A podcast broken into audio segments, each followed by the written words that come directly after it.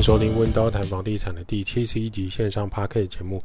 现在时间是二零二一年的八月八号的晚上八点半。我是温刀小编一八八。温刀谈房地产这个节目主要讲解每个人都需要居住的地方。你每天就是要回家，不管这是租房子、买房子、住在爸妈家、亲戚家，总之关于租住家相关议题都值得被讨论。每个人都值得拥有更好的居住品质。温刀是一个租赁管理公司。我们营业项目有帮屋主代租代管理、包租代管、装潢设计、装修工程、布置软装设计。有官方网站 IGFB 供大家去做连结。这一次台风重创南台湾，可以预期蔬菜水果将要涨价。听说三条丝瓜五十元变成一条五十元，请各位留意家中的蔬菜水果的库存量啊！高丽菜一颗两百五不是梦啊！虽然台湾目前已经开始开放。为开放餐厅内用，还有运动设备、运动设施。不过呢，这些都是部分开放。大雨期间，很多数的家里可能还是在家里，在你的租处或是住家烹饪料理。那我们期盼南台湾的山区住所一切平安啊！据说有三千多户停电，不知道恢复了没？这次大雨或许对很多人来讲只是一种不方便，连续下不停的大雨。可是也造成了一些事件，在中南部的住家从窗台开始渗水进到屋内，三层柜离开地球表面进行漂浮。过去很少大雨测试窗台，这次直接区域性的不断轰炸雨势，不止排水系统来不及排水，连窗台防水的洗涤控也失效，水直接流入屋内。这种情况暂时啊还没有办法请师傅来处理，原因是渗水处现在很湿润，水流不止。这个时间点你很难处理泥座或是细微的矽利康的部分。假如你发现外墙的防水层已经破裂，这时间点也不可能从师傅要求他从窗外爬出去，不可能让师傅从顶楼冒险垂降变蜘蛛人功法。因此，先处理屋内渗水。例如说，拿水桶接，等待台风度过之后，再来找专业师傅进行现场勘察。外墙有外墙的工法，内墙和窗台有无法使用外墙的招式。而地板的排水呢，你必须找通水管的师傅处理，并不是什么事情都可以找水电师傅。总之，管理住家、管理这种租屋处，有很多眉角，很多细节，往往不是一趟工一劳永逸，或是直求决胜负这么简单。像这种渗水滴水啊情况，就是请你准备好你的脸盆或是水桶去接水。下一步就是地上的电器产品尽量离地，不要让它碰到水。短路啊、坏掉事小，漏电危险才是重点。那这个时刻呢，你也不要过分要求说师傅一定要马上当天立刻出现在你家。师傅冒着大风雨骑车开车到你家也处理不了。别人的爸爸也是爸爸，别人的先生也是先生，别人家的生命安全还是要照顾的，好吗？保持冷静，减少大雨中的财务损失，每个人的安全第一。因为这次大雨呢，还有个紧急新闻，雨势很少在西部肆虐啊，所以苗栗高铁路段边坡有一些土石滑动，那它已经影响到铁轨的运行。这种情况或许过去不会立刻停驶。但大家还记得去年发生什么事件吗？像这种地土石松动、地表改变的现象，绝对不是开玩笑的。台湾高铁当机立断，不管今天是总统还是一般小老百姓，你有多赶时间都一样。下午开始呢，昨天下午开始就苗栗到台中段停驶，必须根据最新的抢修进度来评估啊。那目前现在苗栗台中已经有单线双向运转。也就是北上南下共用同一条轨道，一定会有班次延误，可是没有办法，你要确保那个路段高铁通过是安全的。那是不是可以马上开放？要专业专家来做评断。但是高铁比台铁的判断速度还要快，紧急事故的刹车是需要更多缓冲的，不可能说哦高铁的车速很快的情况下。到了苗栗，马上踩刹车，车子就马上停下来，这是不太可能发生的事情。台湾住家呢，最近还有除了这种生活机能跟你的住家地点之外啊，交通跟天气影响也会被列入重要的考量。你的交通便利是不是畅通无阻？比如天气好的时候跟天气不好的时候，那当当这个不方便的时间发生，一切都是需要重新计算的。若是你本来从高雄左营高铁上车上车，你到了新竹竹北站下车来上班，交通时间本来是两小时，现在可能需要三个小时或者四个小时。长期来看，你是要买房子在新竹，还是买房子在高雄呢？这个通勤时间就要被计算进去。高雄的房价跟竹北现在的房价是不能相提并论的。天气好的时候呢，一切晴朗无云，心情好。那这是热带性低气压和西南气流同时发威，台湾西半部豪雨攻击，你的住家是不是经得起这些豪雨连续的轰炸？很多的不方便和时间拉长，交通勤时间拉长是必须的。关于豪雨的部分，我们只能提醒大家要注意自己家里的防水的部分了。那我们东京奥运就像刚刚讲的，日本跟美国的棒球呢，出其意料的地主国获胜了。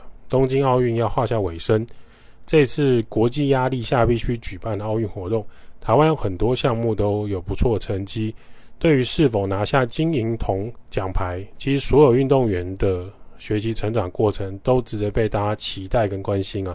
代表台湾出赛获得不错的成绩，值得大家的掌声。但是没有获得奖牌的选手，其实依然可以获得大家热烈的掌声，因为他们努力了这么多年，这都是很棒的过程。而且也因为这次奥运商务舱跟经济舱事件，让大家更有感触。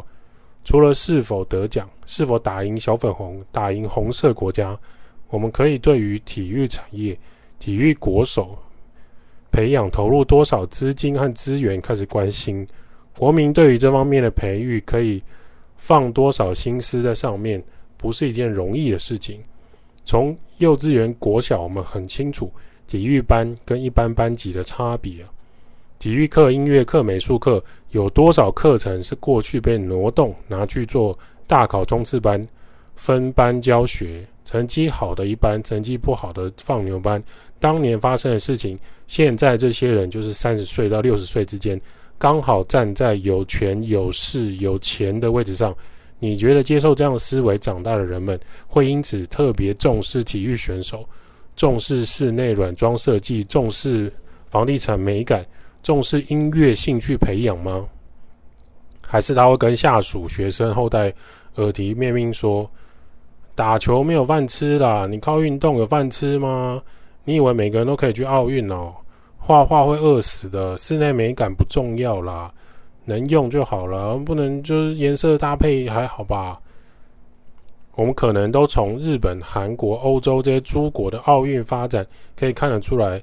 当他们在娱乐、美感、体育、艺术投入大量资金、行销，请全国之力来培养的时候，可以获得多大的国家成就？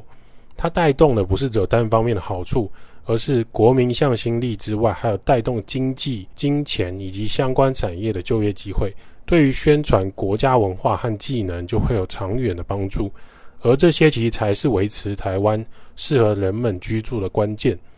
台湾不能存在过去七零八零年代某人撤退逃来台湾的那种思考层级啊，总会觉得房子连在一起有得住就好，那我们有得吃就好。我们现在除了有，我们应该提升更多的等级，我们提升更多的思考。当国民对于体育人士的重视，对于艺术美感的关心，对于文化产业的支持度提升。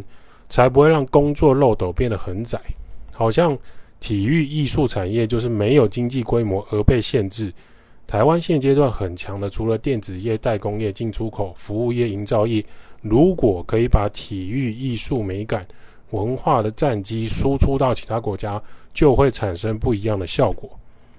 这一点呢，我们可以从美国篮球队奥运男子组来看，最终今年奥运打到前四强的国家。居然大多数啊，它里面的球员的成分还是在美国 NBA 打过职业赛事的球员。当他们从美国 NBA 赛季结束后回到自己国家，为自己国家的国家队为国争光，训练和培养他们的就是美国。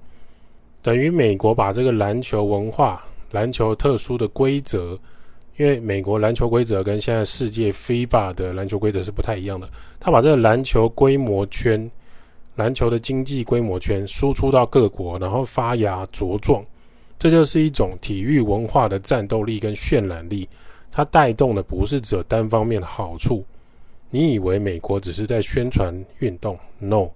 为什么美国欣赏球赛的风气这么的好？为什么美国可以给予球员这么高额的薪资？为什么很多公司、产业、房地产公司要经营美国的球队，投资大量的资金在里面？为什么美国的球场附近的房地产和生活机能拉动可以如此惊人？这些都是长期推动体育文化的好处。美国大概已经深耕。大概二十到三十年这样的体育文化，在民众心里的观念，我从小就热爱运动，喜欢运动融入生活的美国人，为了运动花钱消费是应该必须的概念。从国中、高中、大学的激烈赛事，全家人投入支持，你就可以知道成长过程的运动培养方式不同。等到这些人变成达官显要，或是民间企业的负责人、私人企业负责人。自然而然不会排斥体育活动，那么投资善的循环，让这体育文化跟经济发展规模起来，就是有可能的。本集节目由温刀滤水器和饮水机厂商赞助播出。经过疫情的这段日子，如果你有不满意家中的水源，你经常需要去大卖场买水扛回家，每周都要等外送配送保特瓶回去，在家喝水要等待烧开的热水变成凉水。也许你需要一台厉害的饮水机和滤水器，有过滤水，在家煮鸡汤、煮火锅汤都不用担心，不用再去卖场人挤人群聚。有饮水机之后，装水出门上班也比较安心。温刀的饮水机安装有个好处，首先我们自己伙伴家里就装这个饮水机，也有安装相关的滤水器。工业风的饮水机不是塑胶的机种。我们饮水机最重要的就是它的内脏核心。我们使用三零四不锈钢温胆水，经过三道过滤净水器。饮水机除了从头到脚都是台湾制造的优质厂商，生水经过过滤系统后，第一道滤芯是 PP 滤芯，过滤水中沙粒、杂质、毛发。不管你住在公寓还是华夏大楼，水塔有没有定期清洗，水管有没有积杂质，有没有生锈，大家是不清楚的。经过第一道滤芯 PP 滤芯来过滤。排除杂物之后，第二道 UDF 重的消毒味道就可以把它去去除，是因为它是活性炭的滤芯啊。对于这种水中金属还有吸附味道呢，让它减少这样的味道的。第三道 H104 滤芯，这一支是美国专利爱惠普的滤芯，加强排除异味、重金属，多层覆膜过滤霉菌、藻类、寄生虫。这三道滤芯还有饮水机是我们觉得 CP 值很高的，而且符合家庭的选择。喝水不必再去捷运站，请用冰开水，就按下去都是四几度的温热水到你的保特瓶，保特瓶都开始变软了。在家可以享受到不错的饮用水是很重要的。有需要的人可以直接 email 写给温刀，我们在节目资讯栏位都会有 email，告诉我们地址，我们会派伙伴去你家或是工作室评估安装。从机器到安装都到府服务完成，温刀滤水器和厂商两大推荐。讲到美国，讲到刚文化输出到世界各地，我们今天要来讲美国科罗拉多州的一个城市雅斯本，或是阿斯本 （Aspen），位于美国中间的一个重要城市，也是美国很顶级消费的一个小镇。美国冬季奥运雪地训练通常会选择这个城市，除了滑雪场有名之外，当地的观光商城啊、山顶缆车和户外活动旅行是非常有名的。除了台湾的房地产，其实很多粉丝对于之前介绍日本的跟台湾的差别，还有其他国家跟台湾的差别，他们觉得挺有趣的，就是这些国家的生活机能、交通、旅游的差别。那我们这次就来聊一下美国阿斯本。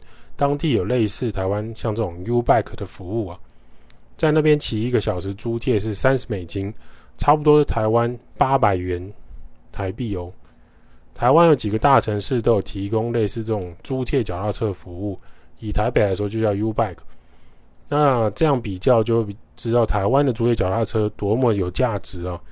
在台湾，你住宿地点附近，你租这个脚踏车，你可以骑到公车站，骑到你的上班地点，骑到捷运站，骑三个小时都很难超过一百块。在 o s b o n 一个小时是八百块台币。在美国，使用者付费，还有维护公共设备的人事和材料成本都会被计算在里面。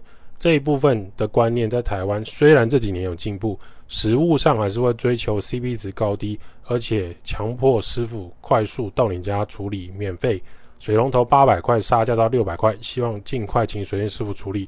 当然，在美国这个租借脚踏车，它是一个私人公司，不是政府合作的案件。是一个交通物价上可以做一个参考指标啊，在这个区域，如果你是开车，在美国你另外开车，你还是要找停车位，路边的停车位一个小时是十块美金，差不多两百七十块台币，停两个小时五百四十块台币，非常惊人啊。OK，那当地的饮食价格呢？如果你住宿在奥斯本，你去旅游或者你租房子在那里，民以食为天，他们的。当地的早餐店的价格是多少？差不多四十块美金，换算台币是一千一百块的早餐。那台湾呢？你租屋处附近的早餐店大概三百块，你可以点满一桌，吃到饱到动不了，要吃胃散。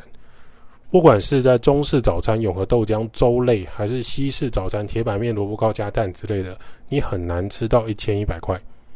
在美国餐饮为什么开销比较大？第一个是文化上，你必须要给小费。而且有些餐厅的小费是规定趴数的，你不给，你就离开这家店，店家跟服务人员也不会给你好脸色。第二个，奥斯本这个城镇啊，对于科罗拉多州是很重要的城市，所以该州的税收之外，这个城市还要加上销售税。在当地旅游或是运动消费的过程，不管你是美国人还是观光客，都会加上这个销售税 （sales tax）。大概有九趴的价格上去，也就是说，你今天假设吃三十块的早餐，三十块美金早餐，会有额外的三块美金是要支付给政府的。有一点类似像台湾会有含税价跟不含税价的民间规定，比如说有些东西你要开发票，而店家就跟你说，那加五趴的税上去，这一部分的税收，台湾感受起来就会有落差。这不代表美国的每一个城市的每一个早餐店都是这个价格，都是这个税收。像是 Denny's 或是 Village 的分量就会更多更大，那价格也不会像这个奥斯本观光城市这么高。那在奥斯本还有一个好处就是用餐的素食文化。如果你不是吃肉的人，你是素食主义者，你是 Vegetable，你是 Vegan，你在美国你可以受到更多的尊重。全素有机自产自销的农业进货，奥斯本相对很健全。相对于你在台湾的观光景点，你在玉山的山上，你想要吃到全素的料理或是备受尊重的素食餐厅，相对是比较困难的。就算你在成熟的大城市，台湾的五都，你要吃素，相对都是比较难搜寻的。在奥斯本户外活动安排很容易，户外活动、水上的、漂流的、极限骑车、滑雪、露营、爬山活动、骑马、高尔夫球、网球俱乐部都很发达。开车在当地移动呢是必须的。窗外的美景就像我们看到的美式汽车广告那样的美景，随处拍湖景、山景，就像明信片。这些都是州政府跟当地城市规划的成果，一块一块的去发展起来。还有当地许多名人会支持赞助，共同开发这些区域，像 Amazon 亚马逊老板 Bezos、奥巴马夫妇他们。还有好莱坞明星、NBA 球星，他们会一段时间就来这个城市休息，然后协助发展奥斯本的经济。那么这一块台湾就完全发展不起来。有些人会以为说，哦，台湾土地太小，所以弄不出这种豪华小镇，或是啊，因为台湾的景色很落差很大。事实上，台湾的风景跟台湾的交通地理位置是很棒的，交通跟居住也很亲民。只是当地奥斯本政府跟他们的州政府非常支持民众跟财团投入这个都市发展计划、观光改造，让他们的租屋处、旅馆业跟观光非常非常的发达，并不是喊喊口号啊，请一些摊贩来百花枝丸、摆鱿鱼就叫做观光都市，比个赞之类的，然后剪完彩就离开。No，在奥斯本他们那边是房地产跟经济发展一起做起来的。在奥斯本一间房地产，他们平均价格是多少？一间房屋的价格是五百万左右，五百万美金，差不多是台币一点四亿，你就拥有一栋真正的别墅，不会是台湾什么我这面墙隔壁还是另外一户，没有，你就是一一栋真正的别墅，附近的庭院土地都是你家，那么州政府还有很多的资源供你使用。除了高税收之外，也会提供相对良好的福利措施，例如医疗跟交通联系上都是优先帮你处理。上面这个是他们的房地产交易的均价，那他们当然也有三百万美金的房子。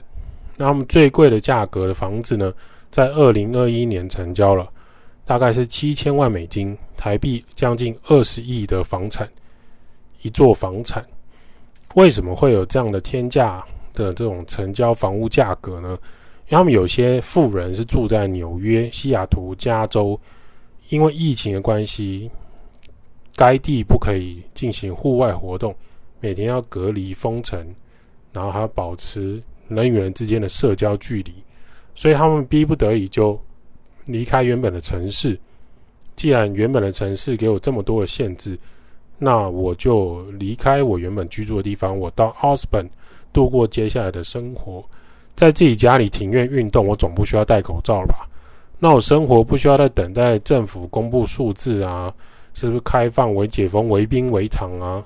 不用再被管制，甚至他们在小镇旁边已经规划好一个机场，一座比较大的私人机场，里面有私人飞机、私人直升机都已经准备好了，不需要提早两个小时到机场跟大家排队筛检。他们在当地奥斯本创造自己的生活规则。这个世界的财富啊，跟我们想的不同。在房地产资本主义的运行之下，也不是每个月存折五号等数字。当我们这样做的时候，美国、台湾的房产比较，你这样子实际上去做，呃，比如说餐饮文化，或者他们的交通，或者他们的房地产成交价格，还有生活形态。去做不同的比较跟换算，你可以感受不同的想法和文化思维。那我们这一次比较一下台湾的物价跟美国顶级小镇的物价，你会开始珍惜台湾的物价。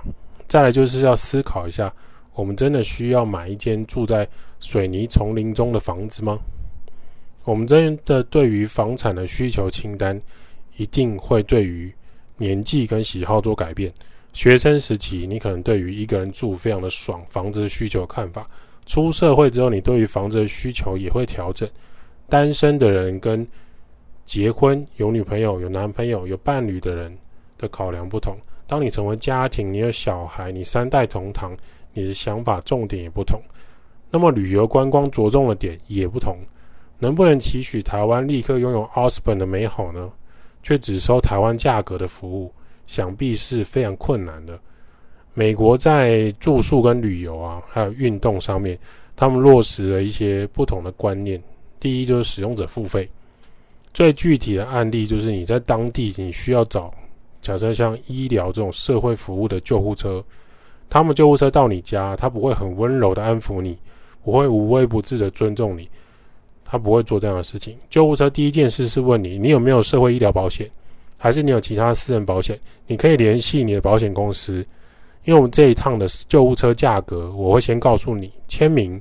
如果你没有保险，你也没有资金可以支持这一次的救护车行动，很抱歉，救护车上车开走，因为医院不会免费为你服务。这也是为什么在美国旅游啊、旅外的一些名人艺人呢、啊，当他们年老色衰的时候，他们会想要回台湾。因为回台湾看医生或做检查的时候是非常的温柔跟亲切的，他们宁可飞回台湾寻求健保资源哦，而不是待在美国，相对来说都是高税收跟所有东西都是必须讲求保险跟制度文化的。因此，美国很多东西是相当昂贵，也是需要等待很久的服务，在台湾是非常快速跟简单的。我们要珍惜我们的医疗资源，还有我们的运动选手。我们会保持这样的矛盾心情，继续度过每一天。温刀照顾房客就像我的家，代租代管、包租代管、装修工程、布置设计。Podcast 分享租屋投资房地产。今天的温刀谈房地产先到这儿，有什么想法欢迎五星吹捧起来，我们就回答你留言。我们会在下一期节目讨论跟房地产有关的相关议题喽。